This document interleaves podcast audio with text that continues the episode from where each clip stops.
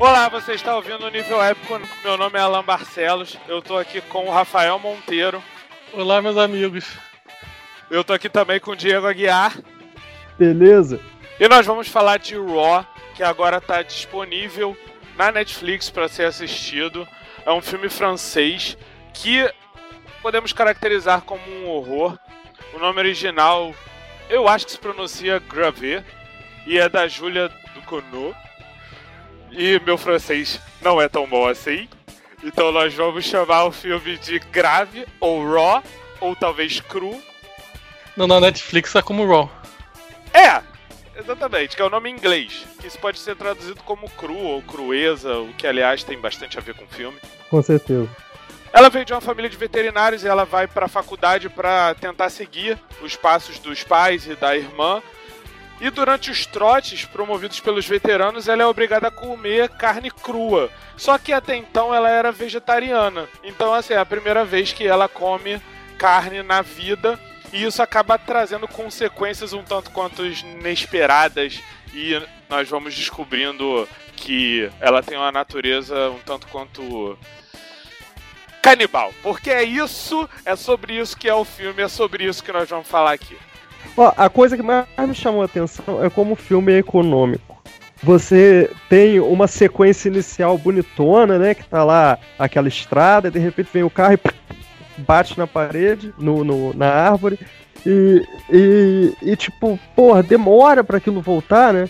Então, aí logo depois é a família, apresenta, pá, mãe castradora, pai bundão, filha passiva-agressiva. Adolescente de, de, qualquer, de qualquer jeito. Né? Aí. Ótima definição, realmente. Eles vão lá pra, pra, pra, faculdade, pra cidade universitária, abandona a menina lá, não quer nem saber ela. Ela que se vire com aquela maleta rosa dela até chegar no quarto. E as coisas são, vão sendo contadas assim, você, você descobre que a família é uma família de veterinários e, e, e que a mãe e, e eu, essa coisa do ritual de, de, do, do, ritual de passagem que os pais sofreram, a irmã sofreu e, e impõe a ela, a forma como o filme conta esse, esse background de, de não. De, de, só nesse momento final mesmo que, que abre o jogo, o que, que é. E, isso é muito bonito. É, é, um, é um terror muito contido. É, e, e, aí, você tava falando disso, de, de ser um terror moderno, né? Não seria um, um neo-terror, um neo-horror? É, um pouco. Ele tem um pouco essa vibe mesmo de pegar um, um, estilo alternativo de contar uma história de terror. Mas ao mesmo tempo ele, ele também é um pouco dentro do que eu conheço da, do, do, horror francês, assim. Ele, ele tem um, uma pegada diferente, essa lentidão, esse minimalismo para contar a história. É, é, muito, acho que, característico uhum. de, de, de, filmes do, do terror francês, assim, é uma coisa que tem, por exemplo, no Mártires. Só que o negócio do, desse filme é que ele, por exemplo, ele não é, ele não, ele, ele é bem linear, né? Ele é um, ele é um horror meio misturado com drama juvenil e ele segue meio de uma forma linear, ele tem um ritmo bastante que, que se mantém. E ele não tem aquele, digamos, momento de pico, sabe? Aquele, ele não tem jump scare e ele não tem aqueles momentos de pico, por exemplo, que a história começa a subir em direção ao clímax e aí dá uma, dá, e aí dá uma merda foda na, na, na, história, sabe? Tipo, que nem acontece, por exemplo, com a bruxa ou, ou tem aquele outro Corrente do Mal, que também tá na Netflix. São filmes que geralmente que tem essa pegada de horror atual mais alternativo mais lento, mas que geralmente chega num ponto a história vai subindo numa crescente até que chega no clímax. Esse, esse tem um clímax que segue linear ao, ao, ao que a história está sendo sempre tá, tá, sendo contada. Eu confesso que eu fui assistir esse filme tendo em mente do, dois filmes na cabeça. É o o Neon Demon e pelo rebuliço que deu o filme Sérvio, né? Serpent Film. Eu achei que ia ter alguma coisa naquele sentido que chega a ser. que, que chega. É, é, em diversos momentos é muito desagradável, né? O, o Serpent Film. E eu não me senti tão incomodado, eu não, eu não tive que abandonar a sala enquanto tava, o filme estava passando, que foi algo que definitivamente aconteceu várias vezes com certo filme. E, e ao mesmo tempo não fiquei tão decepcionado quanto o, o Neon Demon. Me decepcionou. O, o padrão de comparação que eu dou para esse filme, depois de visto, é Suspiria. Até a protagonista se parece muito.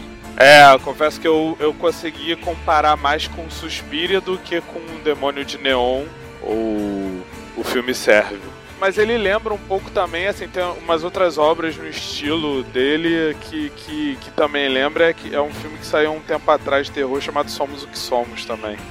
Mas o Rafael definiu como outra coisa. Diz aí, Rafael. Minha definição foi Frozen encontra Canibal Holocausto.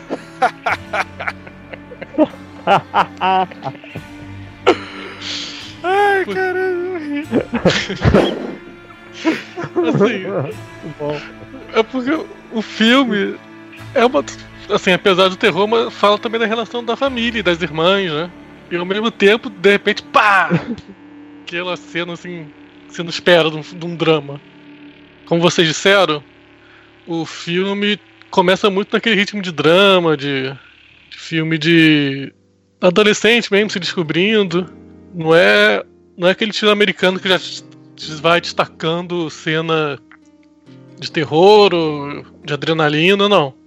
Ele vai construindo o ritmo dele e aos poucos você vai se acostumando com os personagens. Aí começa um pouco uma coisinha bizarra e tal, daqui a pouco vai aumentando a bizarrice. Mas não chega ao ponto de você. Não. Quer dizer, pra gente não chegou ao ponto de rejeitar, né? Porque muita gente não aguentou. É, ele tem momentos desagradáveis, mas no geral ele é um filme bastante intenso no, no, dentro do contexto ali dele. Mas ele, ele tem. Ele não tem, como eu disse, os, os momentos de susto. Ele não constrói aquela climática de que, pô, nesse momento vai ter alguma coisa de terror bizarra para te dar um susto e você ficar horrorizado. Não, assim. Ele, ele mantém essa linearidade o que eu acho que é uma vantagem para ele, porque você não fica esperando que a coisa desagradável aconteça. E aí, de repente, aquela coisa desagradável acontece. E aí você né, tem aquele breve momento de rejeição. Porque até o filme Sérvio que o Diego citou, ele, ele tem momentos que você sabe, você chega naquele ponto você sabe, cara, aqui vai ficar desagradável. Só que no caso do filme Sérvio é um escalonamento de coisas bizarras e desagradáveis o tempo todo. E aí você realmente rejeita o filme em certo ponto. O Raw não, o Raw ele, ele, ele consegue te fazer ter interesse pelos personagens, querer conhecer as personagens, entender o que está acontecendo e aonde que aquilo vai chegar. É, e uma coisa interessante é o seguinte: a primeira cena que você pensa algo de ruim vai acontecer é quando é, acontece o trote, aí tem aquela entrada super violenta, jogam os colchões pela janela, e depois todo mundo vindo de quatro aquela cena é assustadora. Porque você não, não sabe o que, vai acontecer a seguir. E de repente entra aquela, aquele plano sequência da festa, que é maravilhoso, super bem filmado. E, e, lo, e aí, quando aparece, acontece alguma coisa bizarra, que já passou quase meia hora de filme, que é a cena do Bezoar, que para mim, inclusive, não, não tem nada a ver com carne, e é a cena mais. que você, é, é, perde o fôlego assistindo aquilo ela começa a vomitar o cabelo. E, e, e, no final das contas ela parece mais anormal. é, aquilo lembra é, né, japonês. Parece uma coisa normal. Só que é, só que assim, como o Roy se aproxima mais da realidade, geralmente nos filmes japoneses é usado num, num, clima mais fantástico, a cena eu acho que fica muito mais bizarra no Raw do que, por exemplo, no O Grito ou no Minho Chamado. É, o cabelo ali parece sujo. Pois o é. chamado não. Pois é. Exatamente. O condicionador é. da Samara era sempre perfeito. pois é. Realmente, você falou isso da, da, dos planos, cara. A diretora Júlia Ducournau, ela, ela apesar de ser, ser uma estreante, né? Esse é o primeiro filme que ela dirige, embora ela já tenha escrito outros, feito curtas e tudo mais. Ela tem uma habilidade o, o curta ali... anterior dela é protagonizado pela, pela, pela Justine. Sim, pela atriz que é a, que é a Hans Marrelier. Aliás, eu gostei muito dela, cara. Também. Também. Achei. E, e, é nova, ela não tem nem 20 anos. Sim. É. Ela tá muito bem, cara. Todos, to, todos os atores são muito interessantes. Não, é interessante porque assim, ela, ela criou uma personagem ali, pegando o que você falou da, da questão do trote. Esse é um filme que é curioso porque ele tem toda uma metáfora ali por trás, assim. Tem essa coisa do terror e do, do, do drama juvenil e tal, mas ele usa isso meio que para explorar, né, essa questão dos calouros estarem ali sofrendo aqueles trotes tão pesados e ao mesmo tempo ter toda uma conformidade ali e a Justine tentando descobrir a identidade dela, não só ao se descobrir uma canibal, mas também assim, em relação ao corpo dela, em relação a ela se achar gorda ou se achar magra e, e ficar todo, todo, todo momento rejeitando a própria imagem. E aí eu acho maneiro como o filme cria um pouco esse contraponto da, dela rejeitar a imagem dela enquanto pessoa, ao mesmo tempo que ela se rejeita enquanto canibal, e, ele, e ela vai misturando e entrelaçando essa, todas essas temáticas na história de uma forma bastante consistente, sabe? Isso que eu achei foda, assim, e muito, muito foda, especialmente por ser uma diretora iniciante. Ela passa uma fragilidade, uma segurança de quem tá tendo que se. Vamos dizer, se conformar, mas não no sentido de passivo, mas no sentido de se amoldar a, ao que está sendo ditado por ela ali, por aquela instituição né, da, da, família, instituição do, do, do, ensino, e ela perdida, com medo e ao mesmo tempo sentindo coisas que teoricamente não são para sentir. E assim, sempre angustiada, e essa coisa do, do vômito, do, do cabelo, da, ela não se aceitando como ela é. É, meio que, tipo, o retrato da, do adolescente entrando na universidade, né? Entrando num mundo de pessoas mais velhas, meio que naquela transição pro mundo adulto, né? E é curioso porque a família dela, que nem o Diego falou no começo, a família dela leva ela lá na universidade, despeja ela lá e se vira aí, sabe? Aprende a viver nesse mundo. A irmã mais velha também parece não se importar, só começa a se importar quando tem o, momento crucial da, da, da, virada, que ela se descobre uma canibal, mas mesmo assim tem um certo distanciamento. E é interessante porque você vai descobrindo assim, que os pais frequentaram a universidade, a irmã frequenta, e aí agora. E eles sabiam que a Justine teria que passar por aquilo tudo. E simplesmente jogaram ali. Vai ter que aprender na marra que nem a gente aprendeu. É, é eu, eu, acho, eu acho isso muito engraçado como a coisa da iniciação, eu acho que o, o além é, esse filme é muito interessante porque ele, ele abarca várias coisas, né? Não é só é, não é só uma história de terror. Ele, ele vai pegar essa, essa questão da transformação né, do adulto, do, dessa a formação, a iniciação e, e um, lado mágico também. Antes da gente chegar na conclusão desse podcast, nós queremos falar um pouco sobre os spoilers do filme. Então, se você ainda não tiver assistido o Raw, volta depois de assistir. Você pode ir lá no SoundCloud e pular direto para essa parte. A gente precisa falar um pouco dos spoilers do filme, das viradas dele, para poder contextualizar um pouco o que o filme significa e representa e por que a gente gostou tanto dele.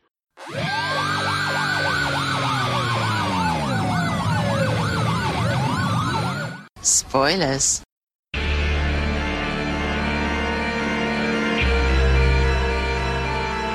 Eu acho que o primeiro grande momento do filme assim é quando tem toda a descoberta do canibalismo que você tem aquela cena da Justine devorando o dedo da irmã dela.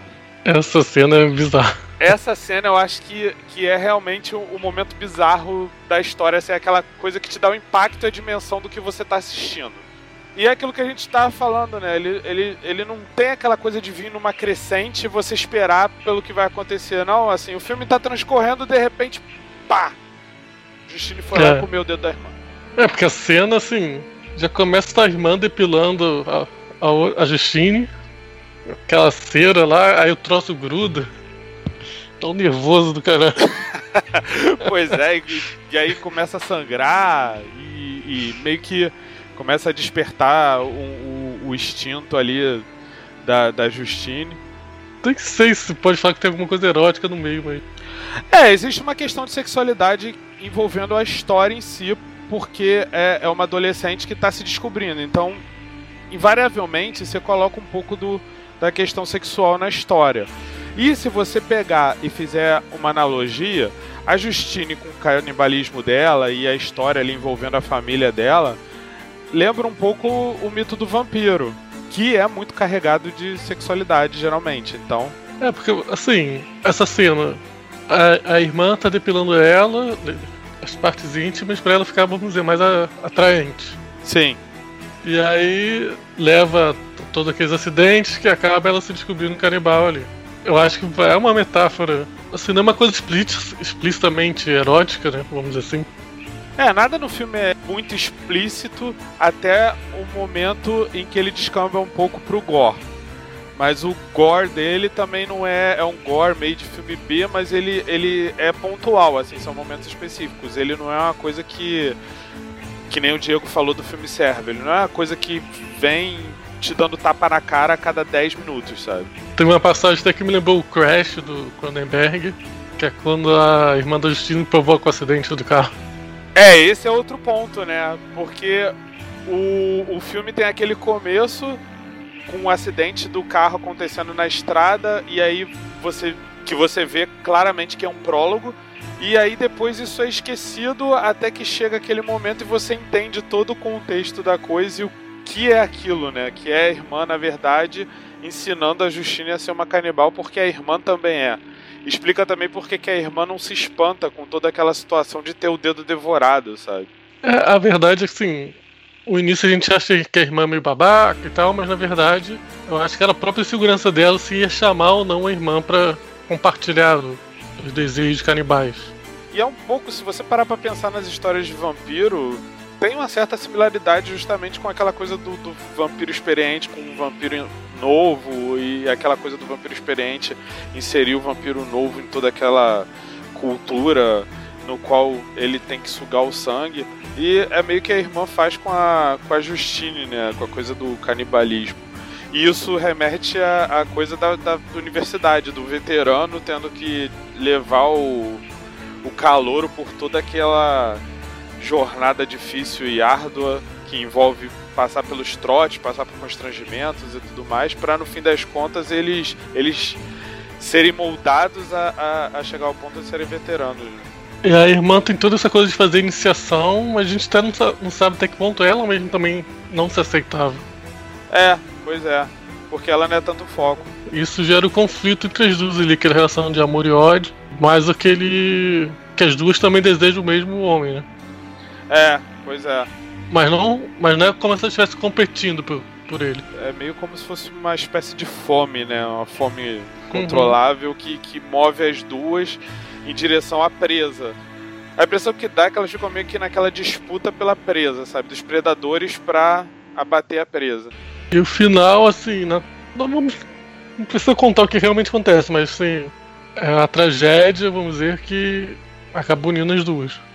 E ao mesmo tempo vem a revelação, né? Que, que a gente também não precisa entrar tanto no mérito da revelação, mas vem a revelação que você descobre alguns elementos sobre a história e o passado da família da Justine e você entende por que, que ela é uma, uma canibal. Então eu, eu, acho que assim, o final ele é a cereja do bolo, ele é o que coroa a história. É aquele momento que você fala, porra, que foda.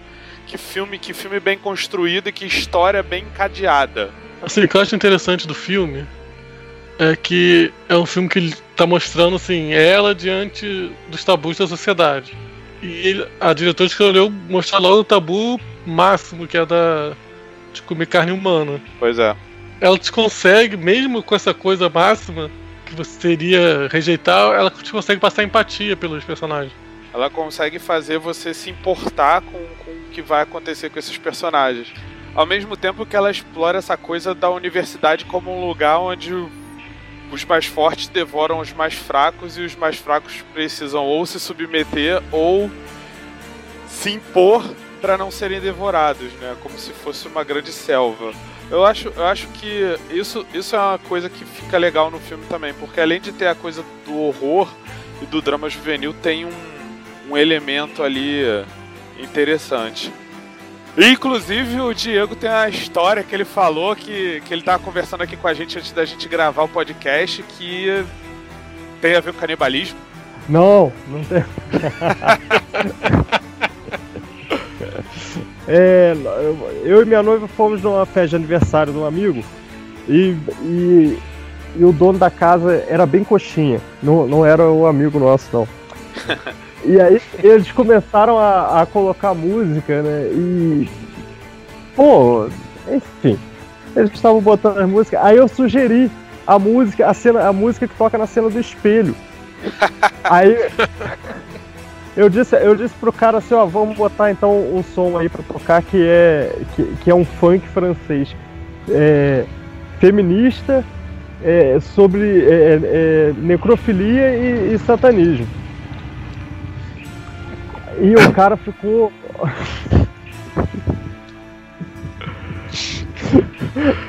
Ele não deixou tocar.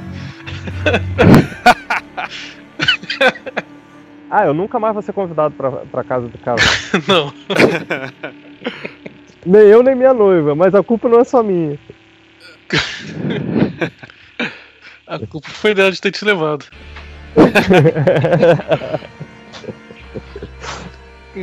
Como fazer amizade, novas amizades. Mas eu fiz novas amizades nessa festa.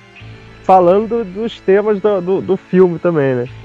É, porque a música provavelmente deve ter chamado a atenção de pessoas talvez tenham. Assim, a sua, sua sugestão deve ter chamado a atenção de pessoas que, que talvez tivessem visto o filme, né? Porque agora que tá na Netflix, ele tá bem mais acessível. É, e, e aconteceu de, de, eu, de eu levar o presente, foi o último encadernado dos Invisíveis. Ah! Ah, então, então ficou um papo, começou a rolar um papo sobre magia.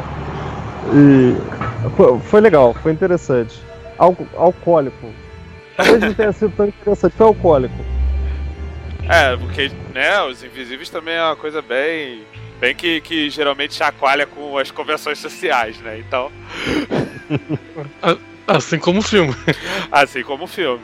Aliás, assim, o, o filme ele tá no, no, na Netflix agora, mas eu, na verdade, já tinha assistido porque ele passou aqui no Festival do Rio e ele fez bastante sucesso quando foi exibido nos festivais, né, de Cannes, de Toronto, ganhou prêmios e eu acho que isso isso foi uma coisa que chamou a atenção pro filme, além de toda a questão de que pessoas estavam saindo enjoadas e estavam rejeitando. E essa coisa da música é interessante por causa de, de, de outro elemento que contribui bastante com o filme. A trilha sonora é essencial para construir o clima da história e funciona muito bem, que é cheio de ruídos e zumbidos e uma coisa meio repulsiva. Exatamente. Coroado com funk francês. Feminista sobre necrofilia e satanismo. Exatamente. Cara, Grant Morrison deve estar orgulhoso. Quer fazer um jabá, Diego? Fazer um jabazinho teu aí? A gente, no fim das contas, não fez ah. nem dica aleatória também, mas aí é. a gente faz depois. A gente faz no próximo. Fica pra lá. Quem, quem gostou desse filme, a partir do mês que vem pode pro procurar na Amazon o, o EPUB do, do livro Macuconha, de Tom Pião Coelho, que eu tive o prazer de editar. Tá aí, uma boa dica do, do Diego. E com isso a gente fica por aqui não comam os dedos dos seus irmãos. Eu não tenho um irmão, mas se eu tivesse eu não comeria. Tchau, galera. E nunca se esqueçam de sempre temperar sua comida com dedo de moço. ah.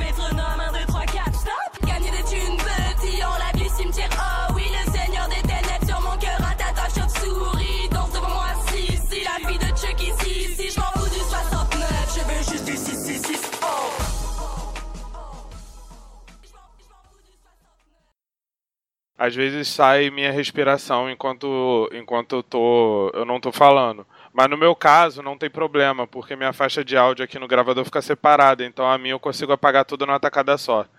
No caso ah. de vocês, como vocês todos, Valeu. como todos os outros ficam na outra faixa de áudio, aí se tiver ruídos que se misturem com as vozes dos participantes, aí às vezes eu não consigo tirar, por isso é mais. Se eu tiver, tipo, devorando algum dedo e tudo mais também. Não tem problema eu fazer ruído. Vocês é que não podem. Beleza. Delícia! Delícia!